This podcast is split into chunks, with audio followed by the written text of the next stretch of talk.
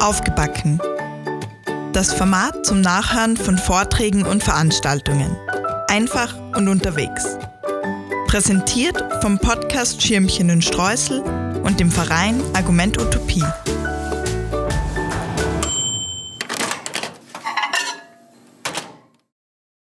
Pro-Nationalismus, Kritik des Nationalismus in Zeiten der Krise.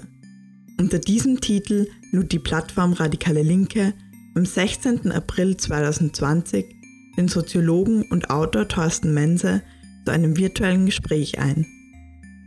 In Krisenzeiten wird die Nation als rettende Gemeinschaft verstärkt angerufen. Und auch das Wort der Solidarität ist in aller Munde. Doch wer wird adressiert, wenn von Solidarität gesprochen wird? Marginalisierte Gruppen sind aus dieser nationalen Solidarität ausgeschlossen. Und das von vielen Seiten bemühte, wir sitzen alle in einem Boot, macht Klassen- und Herrschaftsverhältnisse unsichtbar. Eine Kritik des Nationalismus während der Corona-Krise sowie dem herrschenden Verständnis von Solidarität bekommt ihr im folgenden Podcast zu hören.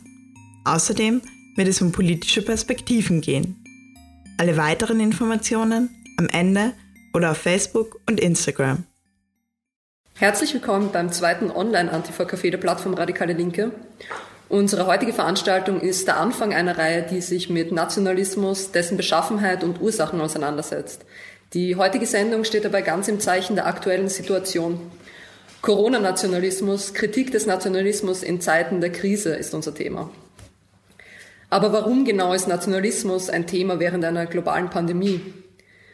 In Krisenzeiten wird die Nation als sicherheitversprechende Gemeinschaft wieder verstärkt angerufen. Die eigene Nation soll Schutz bieten und die Möglichkeit, Verantwortung in scheinbar unüberblickbaren Krisensituationen abzugeben. Das daraus entstehende Kollektiv verspricht einerseits soziale und politische Teilhabe, ist jedoch immer auch verbunden mit dem Ausschluss anderer. Der österreichische Bundeskanzler Sebastian Kurz richtet sich ja in seinen Ansprachen durchaus bewusst an die Österreicherinnen und Österreicher und nicht etwa an die österreichische Bevölkerung oder vielleicht an alle Menschen, die in Österreich leben. Und spätestens, wenn die Polizei mit I'm from Austria spielend durch die Gassen fährt, wird uns nicht nur schlecht, sondern auch ganz klar, wer momentan als Gemeinschaft angesprochen wird.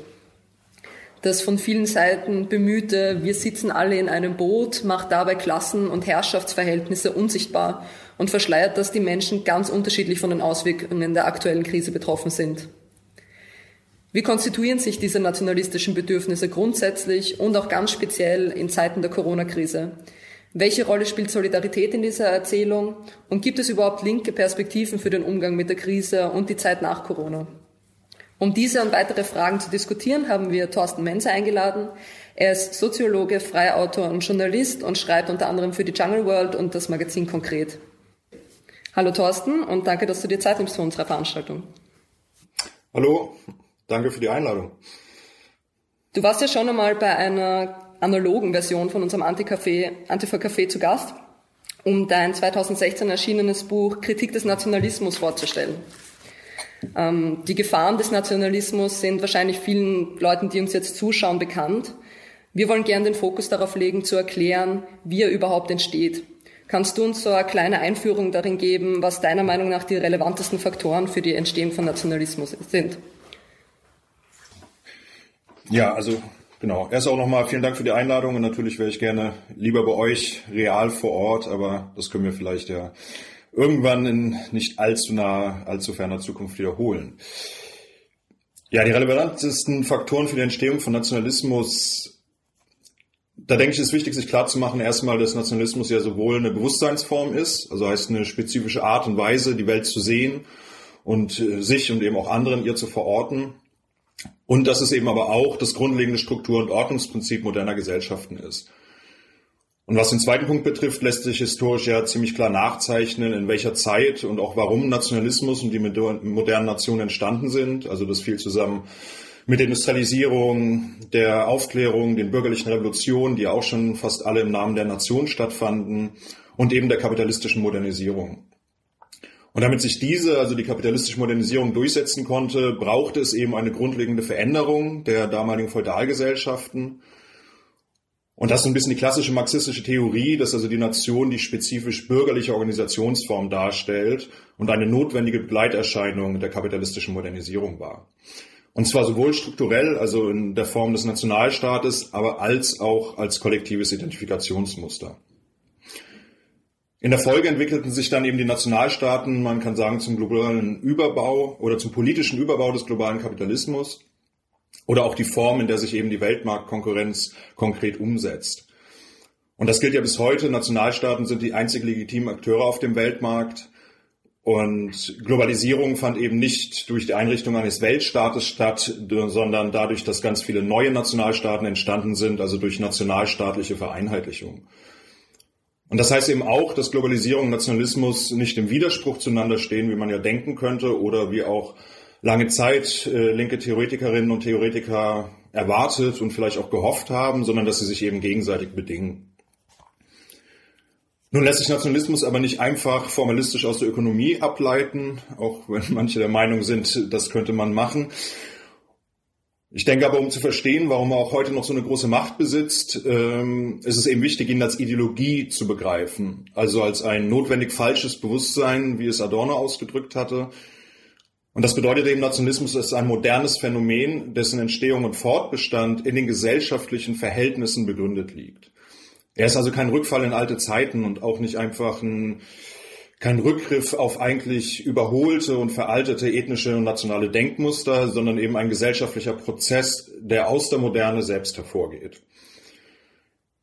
Und damit ist er, Herbert Schnedelbach hat mal so Ideologien umschrieben, eine objektive Nötigung, die in der Organisation der Gesellschaft selbst angelegt ist. Und das heißt eben, um Nationalismus zu verstehen, muss man sich ansehen, wie unsere Gesellschaft organisiert ist. Und da wäre natürlich zum einen der grundlegende Widerspruch der bürgerlichen Gesellschaft zu nennen, nämlich der Widerspruch zwischen formaler Freiheit und Gleichheit und realer Unfreiheit und Ungleichheit. Also Herrschaft wurde ja durch die bürgerlichen Revolutionen nicht abgeschafft, ähm, sondern bloß transformiert in ein unpersönliches Zwangssystem, in dem Freiheit und Gleichheit aber eben nur als formale Prinzipien existieren. Also heißt, Menschen sind weiter in Zwängen ausgesetzt, sie sind eben weder frei noch gleich, und das merken sie ja auch in ihrem Alltag und sie merken eben auch, dass das bürgerliche Versprechen, dass harte Arbeit nach oben führt, immer wieder aufs Neue gebrochen wird oder beziehungsweise selbst da oben die Zwänge weiterhin existieren. Und zugleich gibt es aber eben in der allumfassenden und zugleich kaum greifbaren Herrschaft des Kapitals keine Schuldigen mehr. Also heißt keinen zornigen Gott, keinen Großgrundbesitzer, und diese schwer durchschaubare und durchaus ja auch frustrierende Realität der abstrakten Herrschaft und des stummen Zwangs der Verhältnisse, wie es Marx ausdrückte, ist dem die Grundlage moderner Ideologien. Nochmal zusammengefasst, Ideologien dienen neben der Rechtfertigung der bestehenden Verhältnisse ebenso wie der Erklärung der fortwährenden Ungleichheit und sollen eben den grundlegenden Widerspruch des Kapitalismus auflösen, nämlich die Gleichheit in der Theorie mit der Ungleichheit in der Praxis zu vereinen. Und auch Nationalismus ist ebenso eine Ideologie, die als Erklärungs- und Rechtfertigungsmuster moderner gesellschaftlicher Verhältnisse dient. Dazu kommt, dass wir eben in einer total national verwalteten Welt leben. Also das Nationale ist das grundlegende Ordnungsprinzip des 21. Jahrhunderts.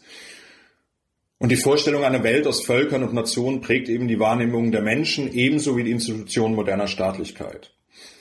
Also heißt, ne, wir haben Nationalstaaten, multinationale Unternehmen, die Vereinten Nationen bestimmen die internationale Politik, Nationalmannschaften, Nationalfahren und so weiter und so fort.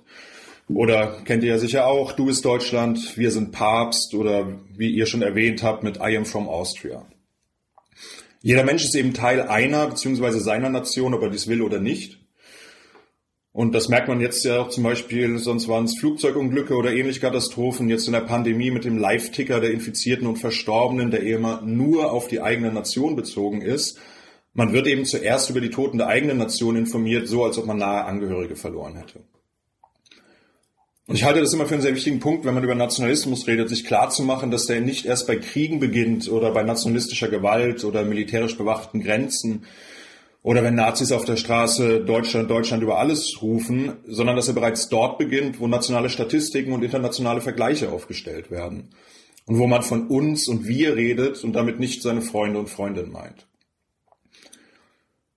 In der Welt, in der wir leben, werden also Menschen nicht als Individuen beurteilt, katalogisiert, diskriminiert oder mit Rechten versehen, sondern in erster Linie als Teil ihrer Nation.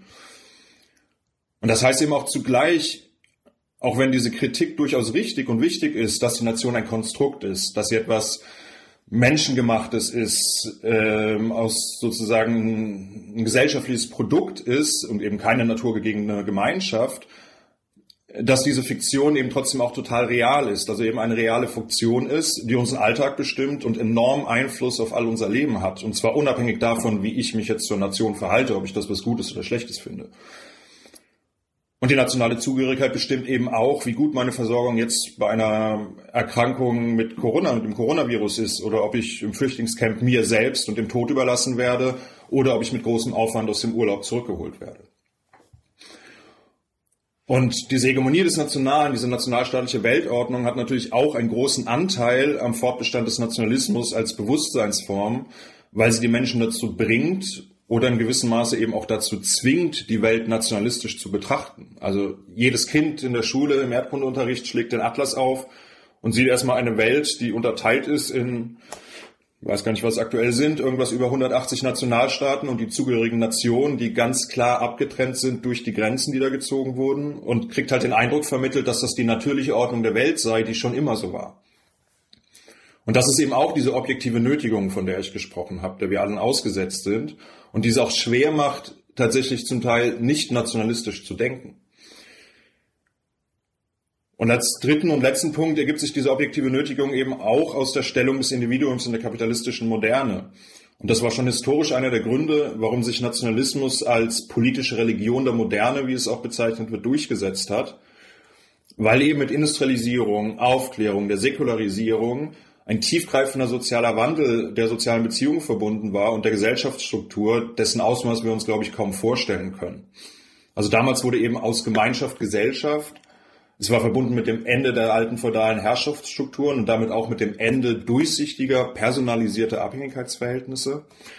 Und auch die Religion wurde ihrer Funktion beraubt ähm, als wichtigstes oder oberstes Erklärungs- und Ordnungsmuster der Gesellschaften. Heißt, es fand so eine Entzauberung der Welt statt und deswegen war eben sowohl eine neue Herrschaftslegitimation nötig, die heute das nationale Interesse ist, als auch eine neue Sinnstiftung weil eben diese unangenehme Erkenntnis, sage ich mal, der realen Bedeutungslosigkeit des eigenen Daseins, die sich damals durchgesetzt hat durch die Aufklärung, aufgefangen werden musste. Und das ist eben passiert durch die Einbettung des Einzelnen per Geburt in dieses Potpourri jahrhundertealter Mythen, Tradition, Geschichte, Kultur, eben in die Nation. Und man wird dadurch eben Teil eines überzeitlichen Kollektivs und diese Zugehörigkeit beginnt sogar vor der eigenen Geburt und endet noch nicht mal mit dem eigenen Tod und hat den ganz großen Vorteil, dass man nichts dafür tun muss. Und diese Funktion, und das ist eine der wichtigsten Funktionen, denke ich, des Nationalismus und auch eine Ursache, warum er weiterhin so wirkmächtig ist, erfüllt er ja bis heute, weil auch moderne Konkurrenzgesellschaften ähm, beständiger Zerstörung ihrer sozialen Bindungen und traditioneller Gemeinschaftsform ausgesetzt sind. Und diese fortwährende Zersetzung des Bekannten und eben auch die zunehmende Unsicherheit und Unbeständigkeit bringt die Menschen eben dazu, sich an vermeintlich alten, bewährten und im besten Fall naturgegebenen oder als natürlich wahrgenommenen Strukturen festzuhalten, eben Kultur, Heimat und Nation. Also wenn man schon nicht weiß, wohin es geht, will man wenigstens wissen, woher man kommt. Oder Detlef Clausen hat mal, ich finde sehr treffend, die drei großen Fragen der Moderne umschrieben mit, wer sind wir, wo kommen wir her und wer ist schuld? Und genau darauf gibt eben der Nationalismus eine Antwort. Und das heißt also, Nationalismus hat seinen Ursprung in der gesellschaftlichen Modernisierung, die sich eben gerade auszeichnet durch die Ökonomisierung sämtlicher Lebensbereiche und damit die Menschen auch fortwährend zu Objekten degradiert, die nur noch als ausführende Kräfte oder eben Hindernisse der wirtschaftlichen Entwicklung von Bedeutung sind.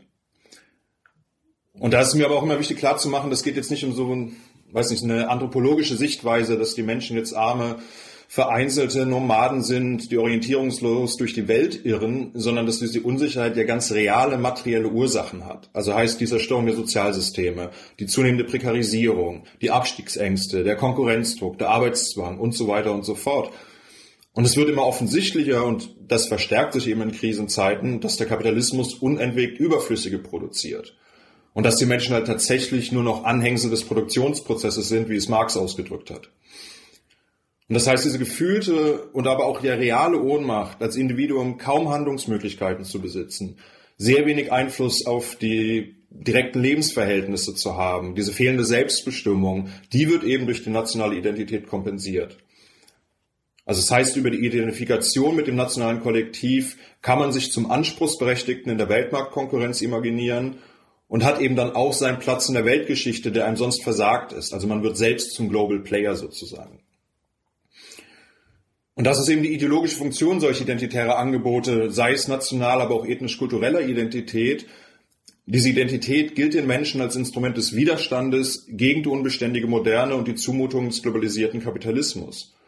Und ihre Attraktivität ergibt sich eben gerade aus ihrem Charakter als unkündbare, so hat es Binja Damschak in einem sehr äh, lesenswerten Text mal ausgedrückt, als unkündbare, naturgegebene Solidar- und Anspruchsgemeinschaften, im Angesicht immer prekärer werdender Verhältnisse und zunehmender globaler Konkurrenz. Und im Angesicht der sozialen und ökonomischen Verwerfungen, denen Gesellschaften im Spätkapitalismus ausgesetzt sind oder die sie prägen, gewinnen solche Naturkollektive eben an Bedeutung. Also heißt, in einer Welt, in der quasi nichts mehr sicher scheint, weder das Geld auf der Bank noch der Arbeitsplatz oder der Familienzusammenhalt oder natürlich aktuell, wo gefühlt gar nichts mehr sicher scheint, äh, vermittelt die Nation das Bild einer sicheren Festung. Und da diese Zugehörigkeiten zu diesen Naturkollektiven als nicht verhandelbar gelten, weil sie ja den Mitgliedern qua Geburt zustehen und eben nicht nur die Zugehörigkeit, sondern auch die Privilegien, die damit verbunden sind, will sich eben auch niemand die Nation wegnehmen lassen. Und ich denke, das sind so die wichtigsten Faktoren, ähm, um zu verstehen, warum Nationalismus in dieser durchglobalisierten Welt äh, weiterhin so wirkmächtig ist. Ähm, wenn wir uns jetzt so die Pressekonferenzen der Regierung anschauen, und es wird ja in Deutschland nicht ganz anders sein, haben wir zuerst wahrscheinlich das Gefühl, dass diese Beschwörung eines nationalen Gefühls vor allem so als Top-Down-Prozess funktioniert, um die Herrschaftslegitimation des Staates zu festigen. Aber dabei stellt sich natürlich die Frage, warum die Menschen diese nationalistischen Deutungsmuster der Regierenden scheinbar so bereitwillig aufnehmen. Also du hast es jetzt eh schon gut beschrieben. Ähm, Würdest du dazu stimmen, dass da ähm, vor allem auch so viele individuelle und emotionale Bedürfnisse gibt bei den Menschen? Ja, zum Teil habe ich es ja schon beschrieben und sicher sind es eben auch diese Bedürfnisse auf der individuellen Ebene, aber ja nicht nur. Also vielleicht noch mal einen Schritt zurück. Warum wird denn gerade dieses nationale Gefühl beschworen?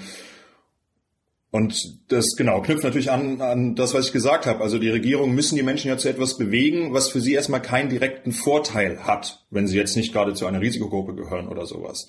Also heißt, sie sind gezwungen, an ein höheres Ziel zu appellieren, eben an diese vorgestellte Gemeinschaft, die ja keine reale ist. Und da stecken natürlich viele Dynamiken des Nationalismus drin. Also heißt, es wird ja Loyalität eingefordert, Disziplin, Opferbereitschaft. Und das wird ja auch zugleich alles durch diese Kriegsrhetorik, die man von vielen Regierungen hört, angefeuert. Also man müsste jetzt zusammenstehen gegen einen gemeinsamen Feind.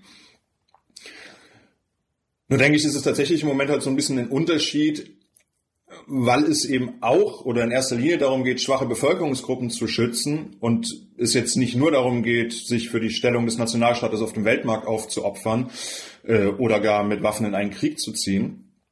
Aber natürlich steckt das auch mit drin. Also die Menschen werden infolge der Corona-Krise enorme Einschränkungen und Verschlechterungen erfahren, ist ja jetzt schon der Fall. Und es wird ein harter Aushandlungsprozess werden zwischen dem Staat und den Kapitalfraktionen und der Gesellschaft oder der Bevölkerung äh, ob man bereit ist, diese mit sozialstaatlichen Maßnahmen abzufedern oder wie weit man eben die negativen Auswirkungen auf die Bevölkerung abwälzt.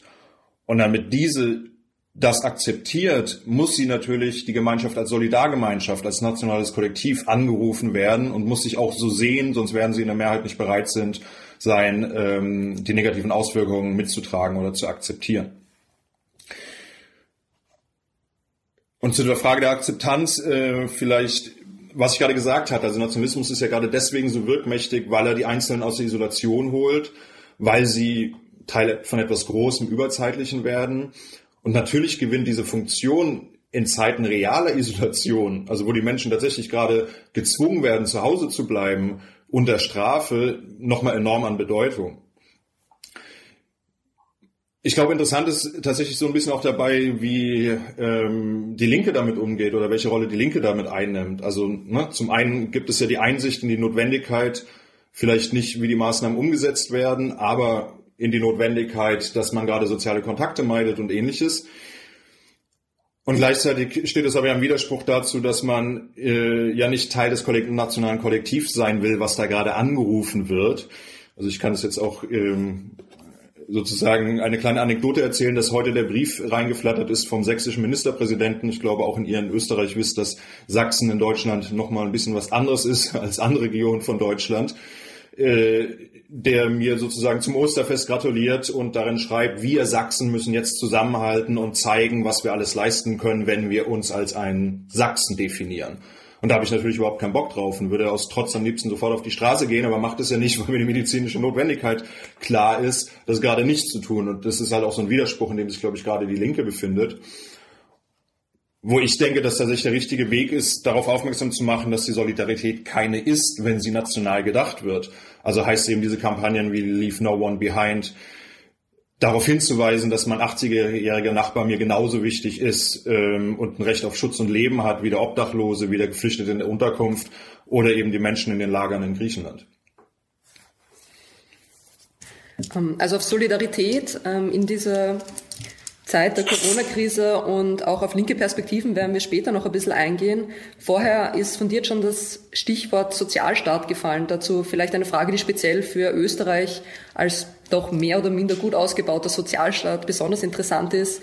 Ähm, siehst du einen Unterschied ähm, oder wo ist der Unterschied im Wunsch nach so einem funktionierenden Sozialstaat, der Grundbedürfnisse seiner Bevölkerung sicherstellt und dem Bedürfnis nach einer nationalen Zugehörigkeit und verändert sich dieses Verhältnis in Krisensituationen, so wie wir sie gerade erleben? Naja, auf den ersten Blick ist der Unterschied ja recht klar. Das eine ist eine sinnvolle soziale Forderung, zumindest solange wir noch in einer Welt leben, äh, wo Staaten existieren. Ähm, und das andere ist erstmal ein identitäres Bedürfnis nach Gemeinschaft. Wenn man genauer hinsieht, ist es aber natürlich dann wieder nicht so einfach, sondern es zeigt sich, dass in der Welt, in der wir leben, dass eben beides untrennbar miteinander verbunden ist und zusammengehört, aufgrund eben der historischen engen Verbindung von Demokratie und Nationalstaat. Also heißt, der Nationalstaat war ja erst die Form, in der sich sowas wie ein Rechtsstaat und auch ein Sozialstaat durchsetzen konnte. Und ich glaube, dass tatsächlich auch schon vor der Corona-Krise natürlich äh, grundlegendes Dilemma, gerade auch antinationaler Kritik. Also dass es eben der Nationalstaat ist, der mit äh, der den Menschen Rechte verleiht. Also heißt, mit der nationalen Zugehörigkeit ist ein Rechtsanspruch verbunden. Sei es die Einforderung eines Kita- oder Arbeitsplatzes, der Anspruch auf Sozialhilfe, das Recht an diesem Ort zu leben oder eben jetzt äh, der Zugang zur Gesundheitsversorgung. Und Staatenlosigkeit äh, bedeutet eben Rechtlosigkeit und das ist etwas, was man niemandem wünschen möchte. Und also Hannah Arendt hatte darauf schon hingewiesen in der Zwischenkriegszeit in Bezug auf die Flüchtlinge damals, dass sozusagen die bloße Eigenschaft, Mensch zu sein, schon immer viel weniger Schutz geboten hat als eben eine nationale Zugehörigkeit. Und das zeigt sich ja gerade an den Außengrenzen der EU wirklich überdeutlich, weil die Menschen da halt auch in den Lagern zugrunde gehen, weil es keine staatliche Institution gibt, die sich für ihren Schutz einsetzt. Also Menschenrechte sind äh, ein hehrer Anspruch, aber mehr als eine nette Idee sind sie eben nicht. Es ist eben kein Recht, was sich äh, sozusagen durchklagen lässt, wenn man gar nicht die Möglichkeiten dazu hat. Und das wirkt sich eben auch sozusagen zurück auf den Nationalismus. Das heißt, die Forderung nach Teilhabe und Gleichberechtigung wird eins mit der Forderung, als Teil der Nation anerkannt zu werden. Weil es eben objektive, materielle und vor allen Dingen auch existenzielle Gründe gibt, warum Menschen eine nationale Zugehörigkeit brauchen, einfordern oder sich nicht wegnehmen lassen wollen. Das kann eben tatsächlich über Leben und Tod entscheiden. Und um sozusagen aus diesem Dilemma rauszukommen, äh, und ich meine, das Dilemma hat man ja sozusagen jetzt auch in der Krise ganz aktuell, was ich schon gerade meinte, Zugang zur Gesundheitsversorgung. Was ist denn mit den Menschen, die auch jetzt in Deutschland leben und die keinen deutschen Pass haben oder äh, die keine Arbeitserlaubnis haben und jetzt eben komplett rausfallen aus diesen ganzen Töpfen, die gerade aufgemacht werden, um die Menschen finanziell über die Krise zu bringen. Und um sozusagen diese, dieses Problem zu lösen, müsste es eben darum gehen, diese Verbindung aufzulösen. Also heißt, den Rechtsanspruch von nationaler Zugehörigkeit abzutrennen und allen unabhängig von Herkunft etc. zukommen zu lassen. Und deswegen hatte ich so eine Forderung nach globalen sozialen Rechten zum Beispiel oder auch, es gibt ja manchmal dann doch auch staatenübergreifende Arbeitskämpfe oder der Versuch, internationale Tarifverträge äh, durchzusetzen für sehr wichtige Kämpfe. Und gleichzeitig geraten die halt schnell notwendigerweise an ihre Grenzen, weil es ja auch die Aufgabe oder ein Zweck der nationalstaatlichen Ordnung ist, die globale soziale Ungleichheit und die ungleiche Entwicklung aufrechtzuerhalten.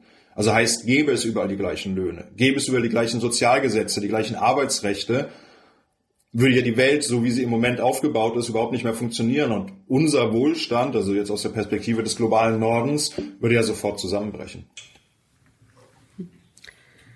Äh, du hast schon beschrieben, dass Nationalismus in Krisenzeiten ja eben auch durchaus subjektiv nachgefragt wird. Die Nation erscheint da als sicherer Hafen, als wärmende Gemeinschaft, die Schutz bieten soll.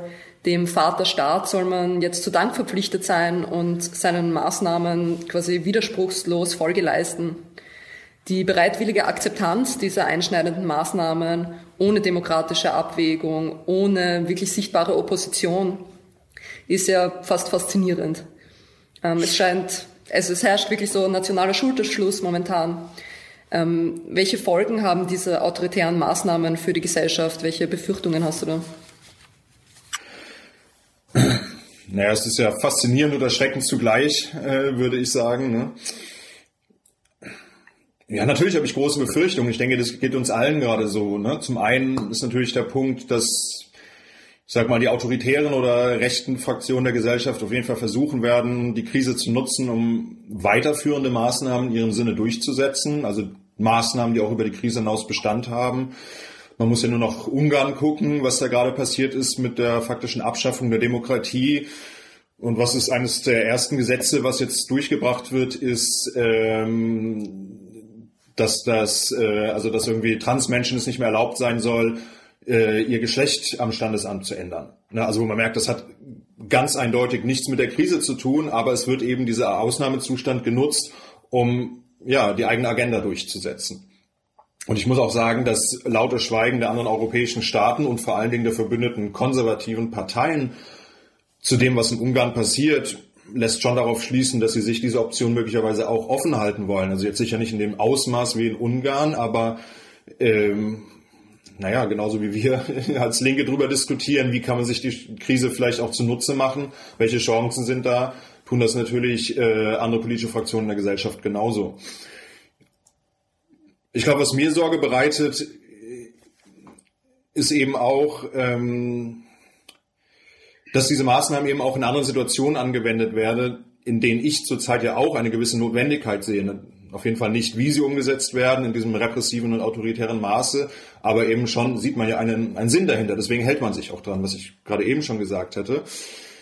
Äh, aber natürlich kann dieser Schutz der Allgemeinheit, und da sind wir wieder beim Nationalismus und dem nationalen Interesse, äh, der kann ja auch unter anderen Vorzeichen eingefordert werden und zur Einschränkung privater Freiheiten dienen.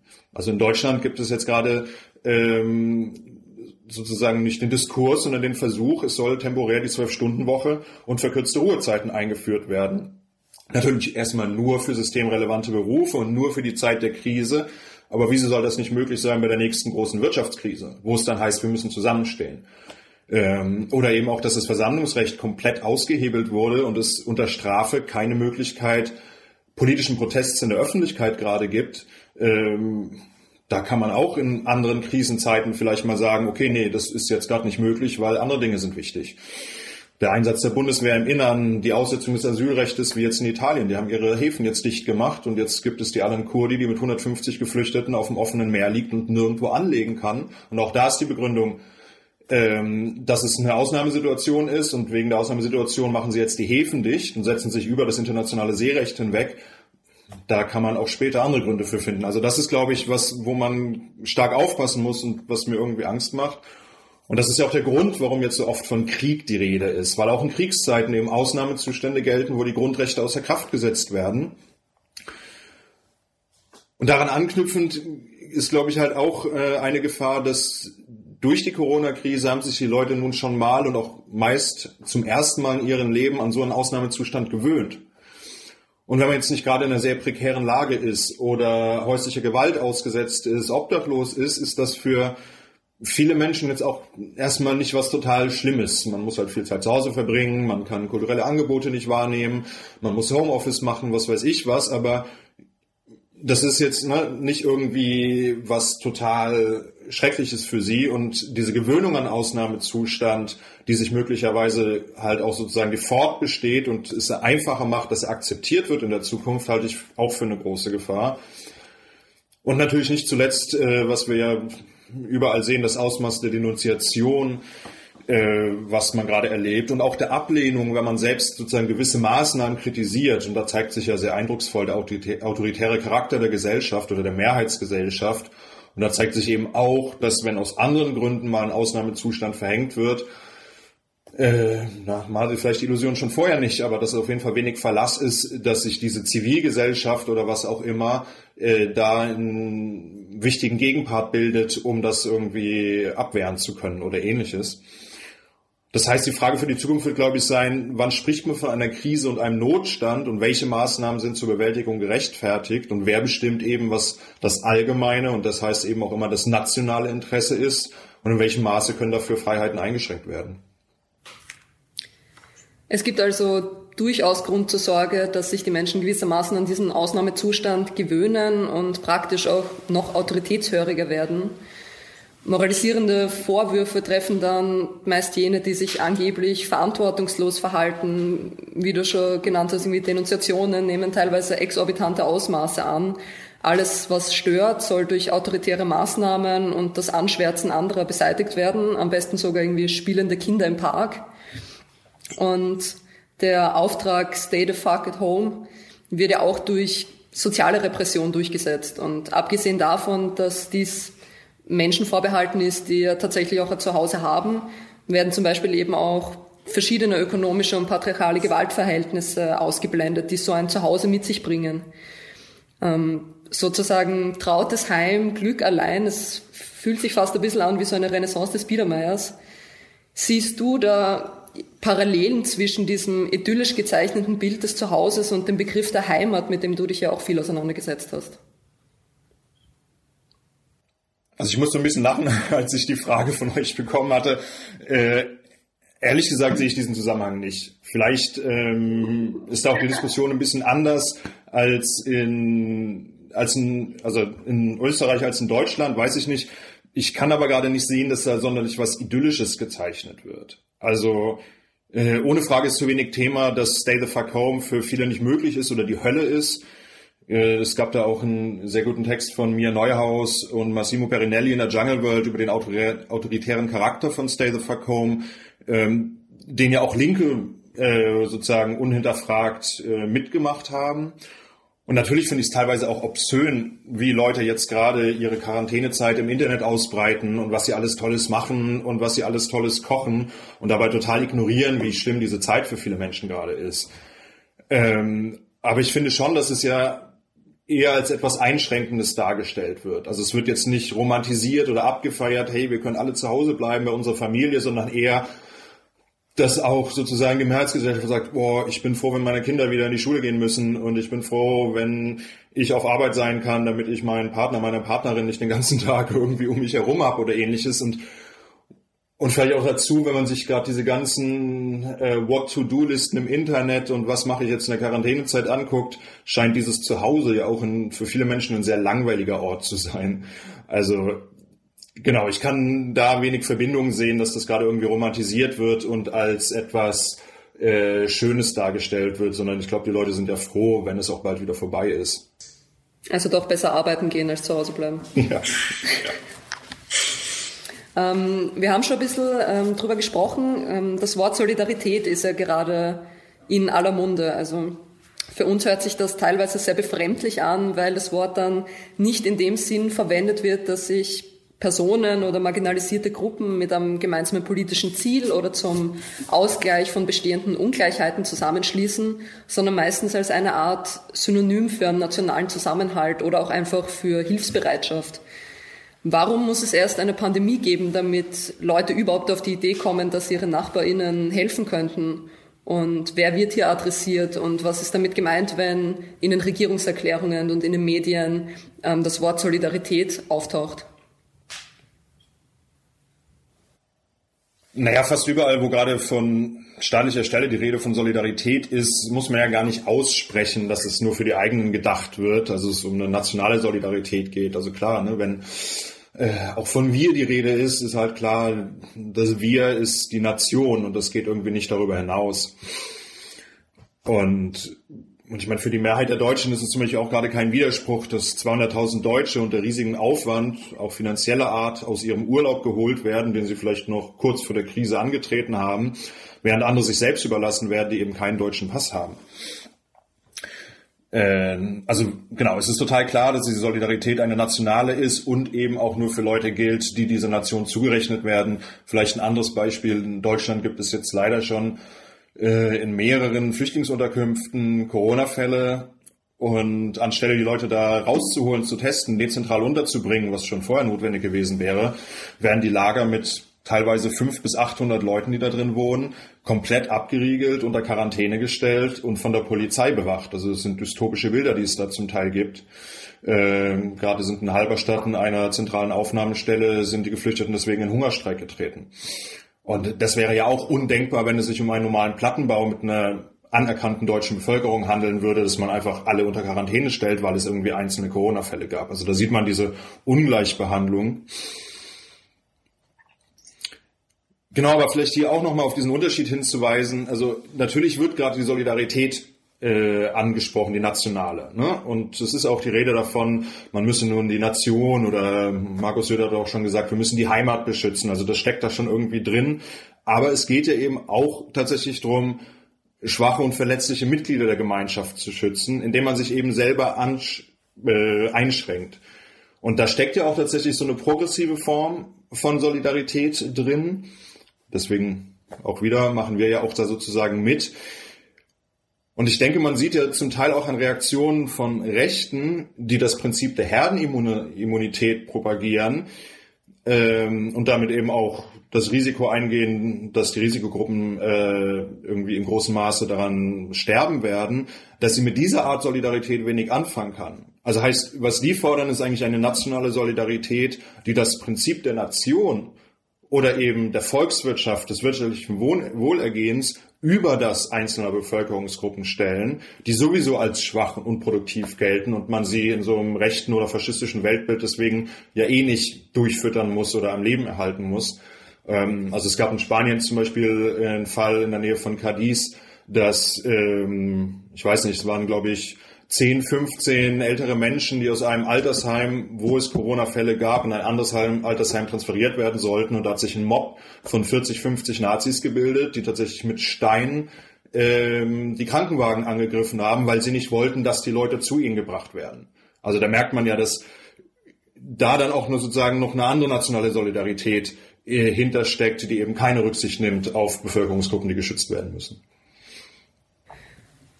Das heißt, marginalisierte Gruppen werden eben ganz klar aus diesem Solidaritätsbegriff ausgeschlossen.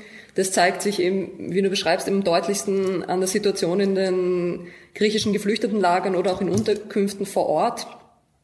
Ähm, hilft dabei diese Pandemie den Verantwortlichen rassistische Politik zu verdecken?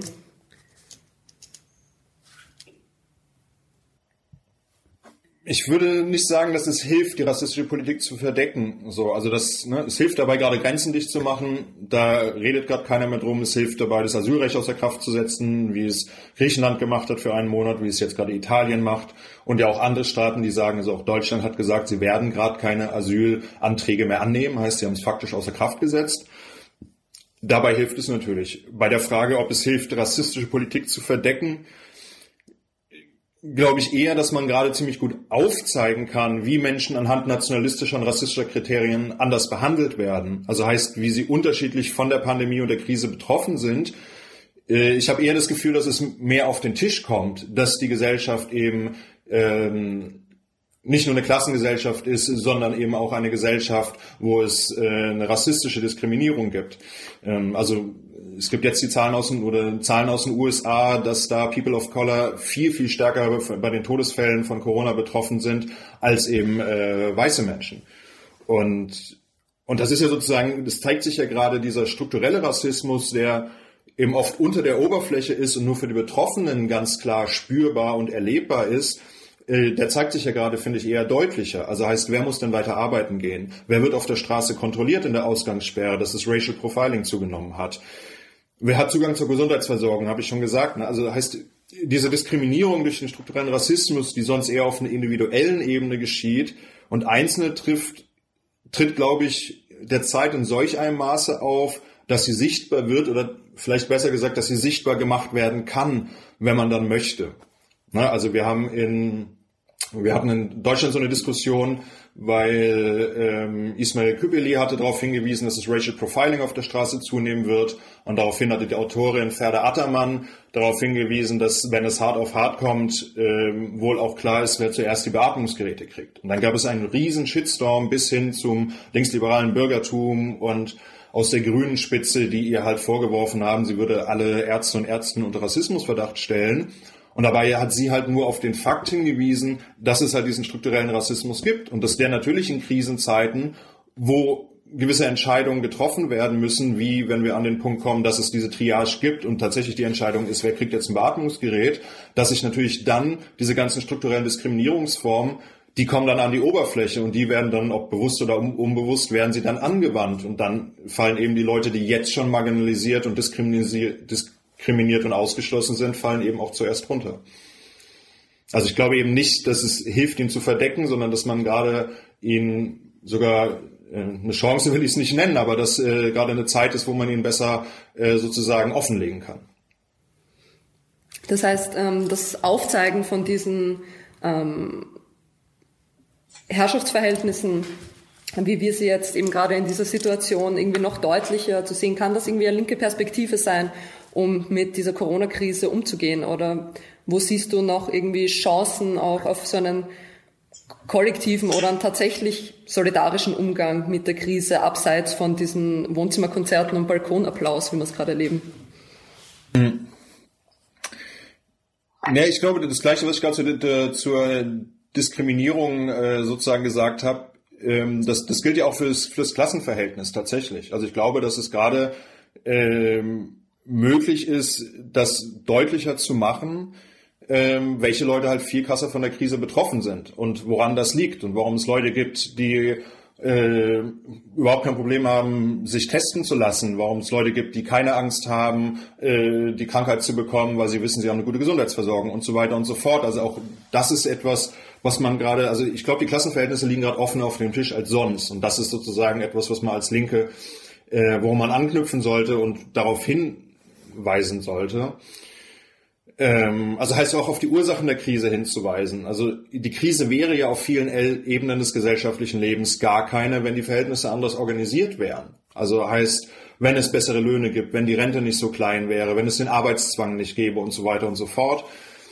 Und das ist, glaube ich, etwas, was man gerade auch, wenn man jetzt ähm, von diesem solidarischen Umgang mit der Krise redet und sowas, äh, dass es ganz wichtig ist, das gerade irgendwie deutlich zu machen, weil ich glaube auch nur so, wenn man die Kritik an den Zuständen deutlich macht, auch nur dann sozusagen aus dieser Hilfsbereitschaft auch Solidarität, also eine politische Solidarität werden kann.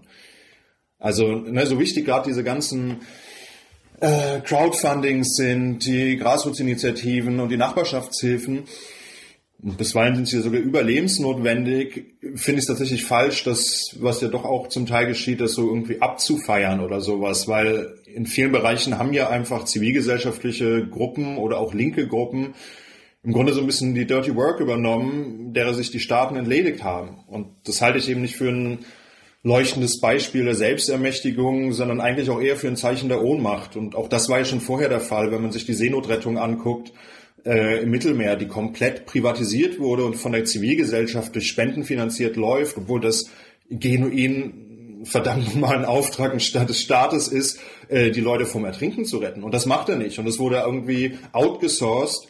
Und äh, ist total wichtig, dass das gerade geschieht. Aber es ist eben gleichzeitig auch wichtig, deutlich zu machen, der Skandal ist nicht, wenn jetzt die Alan Kurdi nicht anlegen darf in Italien, sondern der Skandal ist schon, dass dieses private Schiff überhaupt rausfahren muss, um die Leute da zu retten. Und ich glaube, das muss man sozusagen genauso jetzt in der Krise eben machen. Druck machen auf die Politik, auf die Unternehmen, auf all diejenigen, die ursächlich verantwortlich sind, dass viele Menschen überhaupt in so einer prekären Lage sind und dass sie überhaupt auf private Hilfe und Unterstützung angewiesen sind. Weil wenn man das nicht macht, ist, glaube ich, auch diese Solidarität kein, kein Vorschein des Besseren, ähm, sondern eben nur die privat organisierte Verwaltung des Elends, wie sie ja die neoliberale Logik vorsieht. Äh, und das wird sich auch der Staat merken. Also Christian Lindner, der FDP-Chef in Deutschland, hat gerade jetzt neulich schon in einem Interview gesagt, dass ja diese ganzen Formen, wie die Leute plötzlich zusammenstehen und sich gegenseitig helfen, zeigen würden, äh, dass der dass die Leute bisher vom Staat unterfordert waren und das müssen wir noch berücksichtigen bei zukünftigen Diskussionen über den Sozialstaat. Also heißt, da gibt es auch die Gefahr, dass uns das sozusagen in den Rücken fällt, äh, diese Selbstorganisation, die wir gerade machen und dass sie dazu führt, einfach neoliberale Strategien noch stärker durchzusetzen, weil wir haben ja gezeigt, dass wir das können. So, der Staat muss sich gar nicht um uns kümmern. Genau, das heißt, es ist noch lange nicht diese Form der Solidarität, der Beginn einer neuen Form gesellschaftlicher Organisation, aber gleichzeitig denke ich schon, dass es auch eine wichtige Erfahrung ist, die eben zeigt, was möglich ist an gesellschaftlicher Organisation und die vor allen Dingen eben auch eine Vorstellung, glaube ich, davon geben kann, was möglich wäre, wenn man nicht wie jetzt aktuell die ganze Zeit damit beschäftigt wäre, das äh, gesellschaftlich produzierte Leid abzufangen. Sprich, da, wo der Staat versagt, ähm, setzen dann private Helferinnen an und ähm, so eine linke Perspektive auf das Ganze sein, da wirklich auch das Große und Ganze ähm, zu thematisieren und was ist eigentlich verantwortlich für die Verhältnisse. Ähm, so wie man es auch jetzt zum Beispiel in der Situation in den griechischen Lagern sieht. Ähm, das zeigt ja auch einmal mehr wieder das völlige Versagen der EU, die ja angeblich Insel der Menschenrechte ist. Ähm, was bedeutet die aktuellen Entwicklungen auch für solche supranationalen Institutionen wie die EU, wenn Grenzen wieder hochgefahren werden und Hilfe für Italien beispielsweise nicht nur ausbleibt, sondern teilweise sogar sabotiert wird? Droht dadurch eine Art Rückfall in so nationalistische Kleinstaaterei und das Ende des vermeintlich liberalen Europaprojekts? Na, ich glaube, ich wäre vorsichtig, hier von einem Rückfall zu sprechen. Also durchaus sieht man natürlich nicht nur eine Tendenz zu nationalistischen Krisenlösungsstrategien, sondern ganz klar, dass sie nationalistisch sind. Also, also in Deutschland haben jetzt einzelne Bundesländer an ihren Landesgrenzen Kontrollpunkte eingerichtet, um zu verhindern, dass Touristen und andere Fremde in ihr Bundesland reinfahren. Das gab es seit der Gründung des Deutschen Reiches nicht mehr. Ne? Also da wird die Kleinstaaterei wirklich sehr deutlich. Aber dieser Umgang, der nationalistische Umgang mit Krisen ist ja nicht erst seit der Corona-Krise der Fall. Also alle Krisen der vergangenen Zeit, die ähm, Finanzkrise seit 2007, 2008 oder eben auch die sogenannte Flüchtlingskrise, da haben die Staaten ja ausschließlich nationale Antworten parat gehabt auf genuin globale Krisen. Und das ist sozusagen, also hat manchmal nicht nur einer ökonomischen Logik, sondern einer Logik an sich widersprochen, weil die Staaten viel besser aufgestellt wären in gewissen Teilen oder in gewissen Bereichen, wenn sie das halt nicht im Alleingang gemacht hätten, sondern sich gemeinsam abgesprochen hätten. Also wo man auch merkt, sozusagen Nationalismus entspricht nicht immer einer kapitalistischen oder einer ökonomischen Logik, sondern steht ja auch manchmal sozusagen gegenüber. Genau, und natürlich wird es gerade ganz deutlich, wie da das nationalistische Prinzip äh, Vorrang hat. Also eben mit den Grenzen, die dicht gemacht werden, was wir schon hatten, dieser Handelskrieg um Medikamente und Schutzausrüstung und was man für Geschichten hört, dass sich irgendwelche Atemmasken vom Rollfeld weggekauft werden. Deutschland setzt jetzt die Bundeswehr ein, um seine Lieferungen zu schützen. Äh, ne, oder was äh, du eben gerade schon erwähnt hast, dass Deutschland jetzt den südeuropäischen Staaten diesen Corona-Bon verweigert, also die gemeinsame europäische Verschuldung, obwohl Deutschland und ja auch andere EU-Staaten mit ihrem Spardiktat einen enormen Anteil daran hatten, dass das Gesundheitssystem in den Staaten so zusammengestrichen wurde und deswegen auch tatsächlich einfach mit dafür verantwortlich ist, wie viele Leute da gerade sterben. Also dieser Slogan Austerität tötet, der wird ja gerade auf brutale Weise wahr. Und da sieht man halt, ne, eine Solidarität, eine internationale ist da überhaupt nicht vorhanden. Aber gleichzeitig sollte man eben nicht die Illusion aufsetzen, als ob jetzt die Phase der globalen Kooperation und internationaler Zusammenarbeit davor geblüht hätte und jetzt plötzlich vorbei sei. Ne? Also es ist, finde ich, viel mehr, dass sich zeigt, dass diese Zusammenarbeit ja stets nur mit der Motivation geschehen ist, das nationale Interesse zu verteidigen und das Beste für sich selbst rauszuholen. Also auch die EU hat ja nie ernsthaft als Ziel gehabt, die nationalstaatliche Ordnung zu überwinden oder tatsächlich einen europäischen Staat zu bilden oder sonst was, sondern es war immer ein Bündnis einzelner Staaten, die sich zusammenschließen, um entweder in der Weltpolitik gegenüber den anderen großen geopolitischen Blöcken gut dazustehen oder weil es für sie halt eben Vorteile verschafft hat, dass sie sich diesem Bündnis angeschlossen haben, aber nicht aus irgendeinem Solidaritätsgedanken. Und deswegen würde ich halt eher sagen, dass das vermeintlich liberale Europaprojekt, wobei ich schon vorsichtig wäre, es überhaupt als solches zu bezeichnen, ja schon vorher gescheitert war, wenn es denn mal sozusagen diese Idee gab. Also eines der größten Elemente der europäischen Einigung war ja eigentlich die Einrichtung des Schengen-Raumes, also das Schengen-Abkommen, ähm, die Abschaffung der innereuropäischen Grenzkontrollen. Und weil das war sozusagen im Grunde die einzige Maßnahme, wo es tatsächlich ans Eingemachte ging, nämlich an die Souveränitätsrechte der einzelnen Mitgliedstaaten. Und das wurde ja schon vorher als Antwort auf die ähm, Geflüchteten abgeschafft. Also heißt diese Krise und ne, Europa macht die Grenzen dicht, hatten wir ja schon vor der Corona-Krise. Deswegen denke ich eher, dass man sieht, wie sich hier eine Tendenz verschärft, die es aber schon vorher gab. Und wenn ich ehrlich bin, also ich glaube, ich und äh, viele Linke sind jetzt auch nicht sonderlich verwundert, dass das die Antwort der Staaten ist. Äh, man ist vielleicht sogar in manchen Bereichen froh, dass es gerade noch nicht weiter eskaliert, was so ein, äh, den Handelskrieg angeht oder ne, den Kampf der Nation gegen die Nation. Aber man weiß ja auch nicht, wie schlimm es noch wird. Uns ist ja durchaus schon bewusst, dass die Corona-Krise ziemlich direkt von einer ökonomischen Krise auch abgelöst werden wird. Ähm, es zeigt sich ja jetzt schon, dass es einen enormen Anstieg in der Arbeitslosigkeit gibt. Ähm, was heißt das alles für die Abwehr der kommenden Krisenfolgen, für Austeritätspolitik und so weiter? Naja, so ein bisschen hatten wir das ja schon in der einen Frage, dass auf jeden Fall wird es ein harter Aushandlungsprozess sein und ich glaube, wir müssen uns keine Illusionen machen. Äh, dass, also auch die wirtschaftlichen Folgen, die es ja jetzt schon gibt, und die Frage ist nur, wie extrem werden sie sein, dass das halt auf die Leute irgendwie abgewälzt wird. Und deswegen geht es auch jetzt schon drum, hatten wir ja vorhin, diese nationale Solidarität anzurufen und dass die Leute sich jetzt sozusagen schon darauf einstellen, dass sie halt viele Opfer bringen müssen und dass sie loyal sein müssen. Und ich glaube, das würden, werden harte Kämpfe werden. Ne? Ich finde schon, dass die Krise ja so ein bisschen in beide Richtungen gerade zeigt, was alles möglich ist. Also einerseits, wie schnell unwidersprochen ein autoritärer Polizeistaat durchgesetzt werden kann, jetzt mal unabhängig davon, welchen Sinn man in diesen Maßnahmen sieht oder nicht, aber das ist äh, trotzdem finde ich es erschreckend, also dass da es quasi kaum möglich ist, eine gesellschaftliche Diskussion drüber zu führen, ob das jetzt äh, sozusagen alles noch verhältnismäßig ist oder nicht. Und gleichzeitig sieht man aber ja auch, wie schnell einfach aus einer existenziellen Notwendigkeit heraus äh, das Primat des sonst heiligen freien Marktes außer Kraft gesetzt werden kann. Also plötzlich sind äh, kriegen diese Diskussionen über Grundeinkommen wieder viel mehr Anschub. In Spanien soll es auf Dauer möglicherweise jetzt eingesetzt werden. In Kanada gibt es das schon. Kann auch sein, dass es für die Krise Bestand hat. Oder auch abseits der Ökonomie, wie viele Menschen plötzlich aus Knästen und aus der Abschiebehaft entlassen werden können, wo es vorher immer hieß, das geht nicht. Also ne, es war gar keine Diskussion darüber möglich äh, oder dass auch über teilweise wieder Verstaatlichung vom Gesundheitssystem geredet wird. Ne? Also das, ich finde, da gibt es gerade so Tendenzen in beide Richtungen und was ich glaube ich für zukünftige Kämpfe wichtig finde, ist sich klarzumachen, diese Sachzwanglogik, die ja immer so ein Hauptargument war, dass man gar nicht drüber reden musste, dass sie eben auf manchen Ebenen zumindest gerade außer Kraft gesetzt ist. Und daran kann man eben anknüpfen und zeigen, hey, es ist eben doch möglich, aber natürlich darf man nicht vergessen, äh, was im negativen, regressiven Sinne auch möglich ist.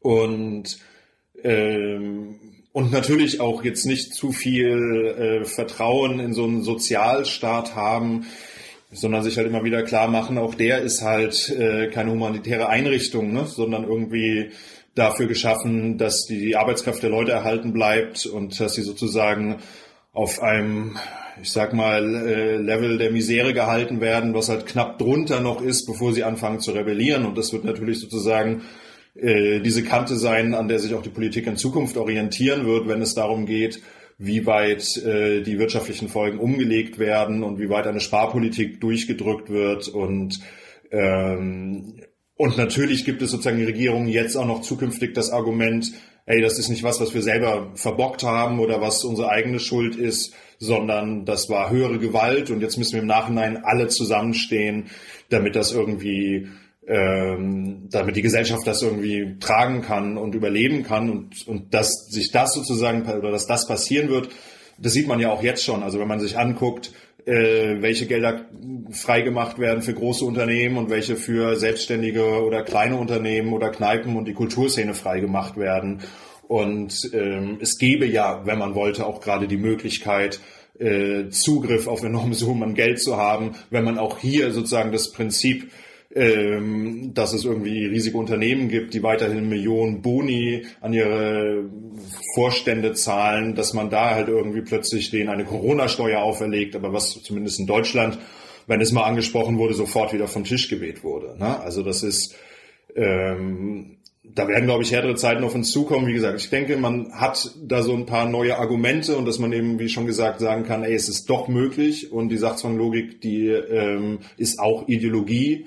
Aber gleichzeitig gibt es natürlich die ähm, ökonomischen Notwendigkeiten und die ökonomischen Zwänge und dass der Staat weiterhin in der Weltmarktkonkurrenz irgendwie Wettbewerb bestehen muss und ähm, damit er besteht, also sozusagen die, die Stellung eines Staates in der Weltmarktkonkurrenz ist ja je besser, desto schlechter die Arbeitsrechte sind und desto geringer der Sozialstaat ausgeprägt ist, weil das ist ein Standortvorteil und das wird sich natürlich durch die Krise jetzt nicht ändern. Und deswegen werden, wird es weiterhin nötig sein, da soziale Kämpfe zu führen und da Druck auszuüben, wie es auch jetzt schon der Fall ist. Okay, dann sind wir eigentlich schon am Ende unserer Fragen. Hast du noch irgendwelche abschließenden Bemerkungen und irgendwas, was du gern zu dem Thema noch loswerden willst? Nee, ich, ich glaube nicht. Mir fehlt vielleicht in diesen Zeiten auch so, ich war noch nie ein Mensch, der irgendwie hoch die Faust, jetzt ist unsere Zeit gekommen, aber das fühlt sich gerade noch weniger als sonst so an. Und ich glaube, ich habe in der Einfrage, was Solidarität bedeutet, schon klar gemacht. Also, was ich gerade für wichtig halte, ich, ich glaube, es ist auf jeden Fall nicht die Zeit davon zu sprechen, die Krise ist auch eine Chance oder ähnliches. Dafür ist das gerade einfach noch alles für mich zumindest zu verrückt. Und wenn ich mir eben genau die Lage in den Lagern in Griechenland angucke oder wenn man sich vorstellt, was in vielen Ländern des globalen Südens passieren wird, wenn da die Krise erstmal richtig ankommt, dass ich große Sorgen habe, was für erschütternde Bilder uns noch erreichen werden und wir ohnmächtig vor den Rechnern sitzen werden und quasi im Livestream zugucken, wie die Leute daran zugrunde gehen. Aber gleichzeitig halt, ja, man darf jetzt auch selber nicht in so eine Corona-Starre verfallen, sondern muss halt irgendwie ähm, gucken, wie man damit umgeht, auch seine Organisationsform ändern, seine Protestform ändern und vor allen Dingen halt genau das irgendwie auch versuchen klarzumachen, dass eben große Teile der Krise nur eine Krise sind, weil die Zustände so sind, wie sie sind und dass es dafür aber Gründe gibt und da ist der Coronavirus nicht der Grund, sondern nur ein Auslöser, um das eben äh, sozusagen offen zu legen und ich glaube, das ist was, wo wir gerade anknüpfen müssen. Dann vielen Dank für deine Zeit und für das spannende Gespräch. Wir werden uns sicher, ob es uns lieb ist oder nicht, noch einige Zeit mit diesem Thema beschäftigen. Auch die kommenden Online-Antifa-Cafés werden sich mit Nationalismus, Opfermythen und Geschichtsrevisionismus beschäftigen. Dabei werdet ihr Beiträge zu austrofaschistischen Kontinuitäten des österreichischen Nationalismus, zur Kärntner Volksabstimmung und dem faschistischen Ustascher Treffen in Bleiburg hören. Auch wenn die Veranstaltungen zu diesen revisionistischen Gedenken derweil abgesagt sind, bleiben die Zustände ja doch dieselben, also bleibt auf dem Laufenden. Wir wollen auch noch dazu aufrufen, das Geld, das ihr euch jetzt alle spart, weil ihr ja nicht fortgehen könnt, an Soli-Projekte zu spenden, beispielsweise an die Rote Hilfe Wien oder an Projekte, die Strukturen in Rojava und Geflüchtete unterstützen. Das Antifa-Café Wien findet monatlich statt. Die Termine finden sich auf der Facebook-Seite der Plattform Radikale Linke. Um weiter aufnehmen zu können, brauchen wir deine Unterstützung. Werde jetzt Fördermitglied oder spende an uns. Schon 5 Euro helfen enorm. Alle Infos auf unterpalmen.net. Das war's mit Aufgebacken. Präsentiert vom Podcast Schirmchen und Streusel und dem Verein Argument Utopie. Du möchtest auch deine Veranstaltung von uns aufzeichnen und veröffentlichen lassen? Dann schreib uns über Instagram, Telegram oder per Mail